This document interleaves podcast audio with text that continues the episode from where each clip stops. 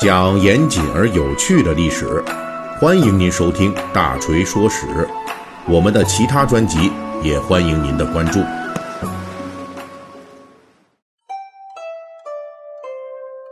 啊，最近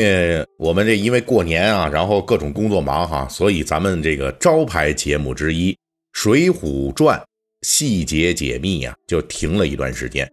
那现在呢，我们基本上恢复了这个工作哈，咱们争取能够尽快回到正常的更新啊。因为锤哥啊，还有咱们我们这个小团队哈，确实是太忙了啊，人手严重不足，哎。呃，咱们现在这《水浒细节解密》啊，哎呀，我今天一看啊，都该给大家讲这个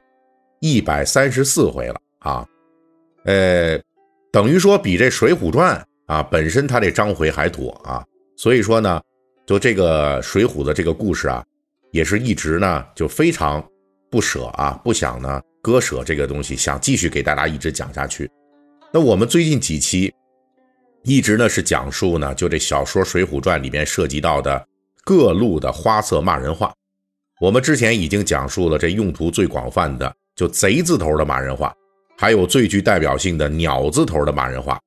以及《水浒传》中的国骂雏形。哎，呃，本期呢，我们就会继续讲述这小说中的骂人话啊。那在节目开始之前呢，我们还是要插一句题外话：此时此刻呀。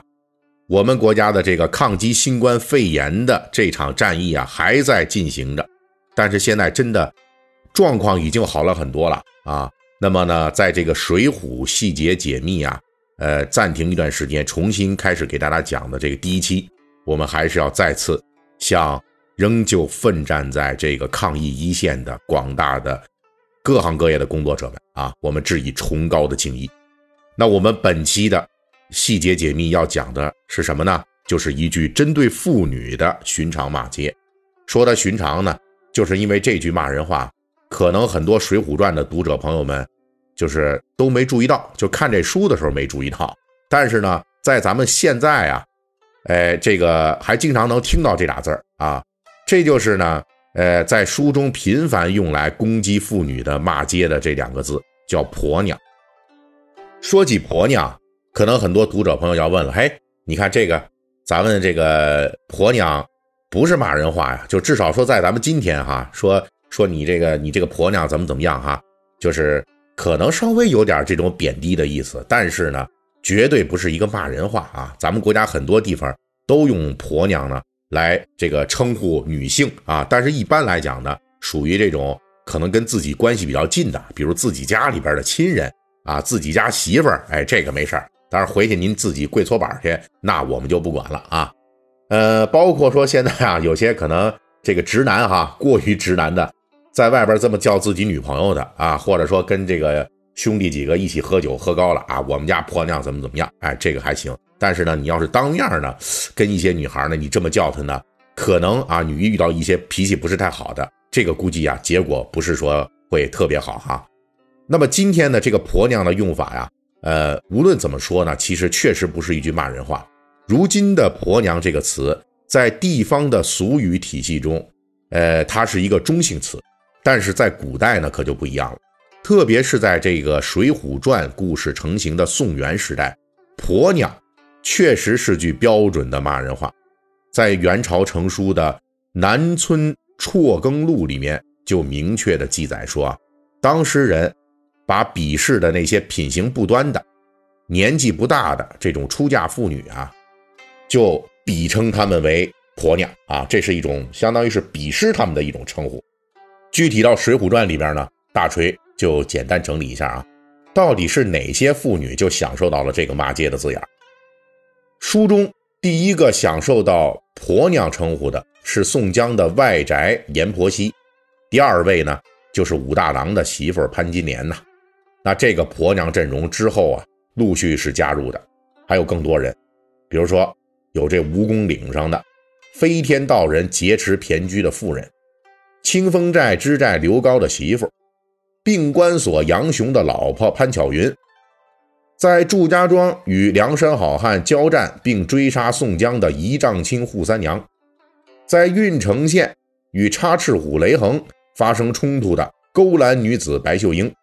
以及说呀，玉麒麟卢俊义的老婆贾氏，安道全包养的妓女李巧奴，李逵在四柳村狄太公庄上遇到的狄太公的闺女。啊，还有什么东京汴梁城的第一名妓李师师，还有这个梁山好汉啊，征伐田虎时遇到的会飞石打人的女将。穷始族、穷英等等吧，我这么一整理啊，那大家也就发现了，哎呦，这里边说被冠名叫婆娘的还真不少啊。但是呢，这里边啊有一大批是书中鄙视的这种水性杨花的出嫁妇女，比如说像阎婆惜，她作为宋江的外宅去勾引张文远；潘金莲呢，就别说了，是吧？与西门庆发生的那一系列的故事，潘巧云。与和尚裴如海私通，还有卢俊义的老婆贾氏跟管家李固私通，姜太公的女儿偷养了奸夫王小二。另外啊，这婆娘的攻击对象还包括了一些从事妓女或者是相关行业的人，比如说像李师师、李巧奴、白秀英等等。这些人在宋元时代也因为职业的卑贱，就被人用婆娘来骂街了。那最后一类婆娘的拥有者们是什么呢？就是的一些自身的行为啊，对梁山好汉构成威胁的。比如说清风寨之寨刘高的媳妇啊，他就恩将仇报啊，差一点把这个宋江、花荣给坑死了。而仪仗卿扈三娘和这穷始族穷英两个人被骂为婆娘，也都是在对战梁山好汉的时候占了上风了。像扈三娘。就是单枪匹马追击宋江啊，遭到了李逵和林冲两次拦截。当时宋江一个人被扈三娘追击啊，您想想那个宋江那两把刷子，那武艺不太行啊，所以形势危急啊。那这拦路阻挡扈三娘的李逵和林冲啊，分别就冲口而出，就用这个婆娘就骂他了。至于说这穷始族穷英。则是在与梁山军的阵前代表田虎军出战啊，连续用飞石打伤了矮脚虎王英等等多位梁山好汉，这就让李逵啊、鲁智深什么的非常愤怒，所以这两位啊，这嘴里就不干净了，婆娘婆娘的，婆娘这婆娘那，这骂街就随之而来了。《水浒传》里边的婆娘反复出现，其实还有一个非常有趣的现象，那就是它跟其他马杰也不太一样。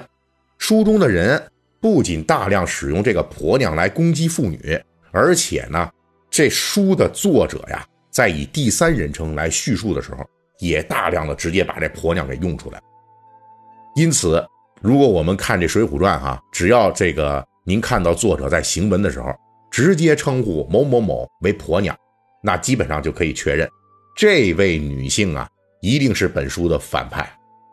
哪怕她此时还没有表现出来任何坏人的迹象，哈，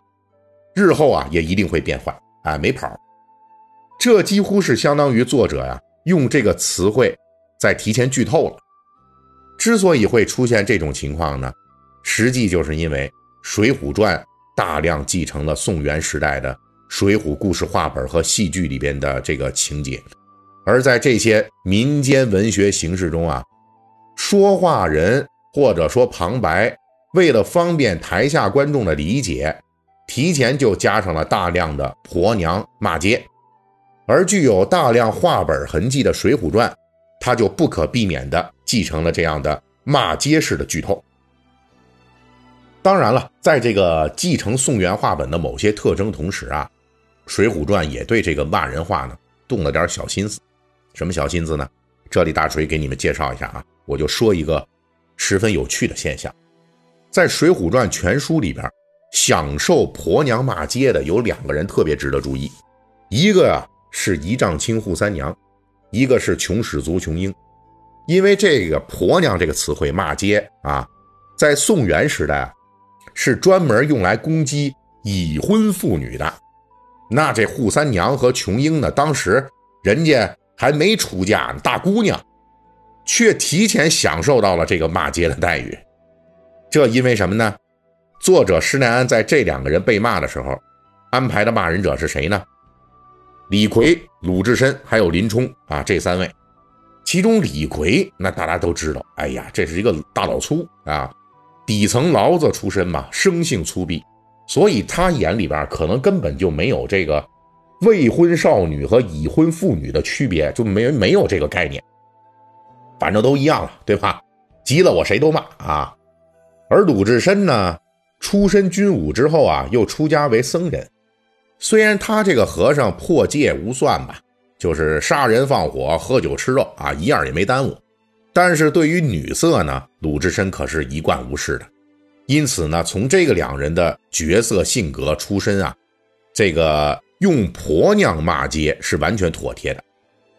比较另类的呢是林冲，他落草之前是禁军教头出身啊，而且还有恩爱的妻子。职务和地位都决定了，林冲不可能用特别狠辣粗野的骂街来攻击女性，啊，这个这个《水浒传》一开端啊，对林冲的描写，其实我们从侧面呢就可以感觉他还是一个比较绅士的人啊。但是当时扈三娘追击宋江，情况非常紧急，他破口大骂的上线，也就是这个婆娘。从这个角度来说，仅仅就是这句骂人话。咱们就能看出来，作者施耐庵当时创作小说的时候的匠心独具。好了，关于这个《水浒传》里骂人话啊，婆娘，那我们今天就讲到这里。感谢大家对《水浒细节解密》的收听。如果你们喜欢我的节目呢，可以微信搜索添加四四七九二五八零三一七八，让我们的小助手拉您进入大锤粉丝群。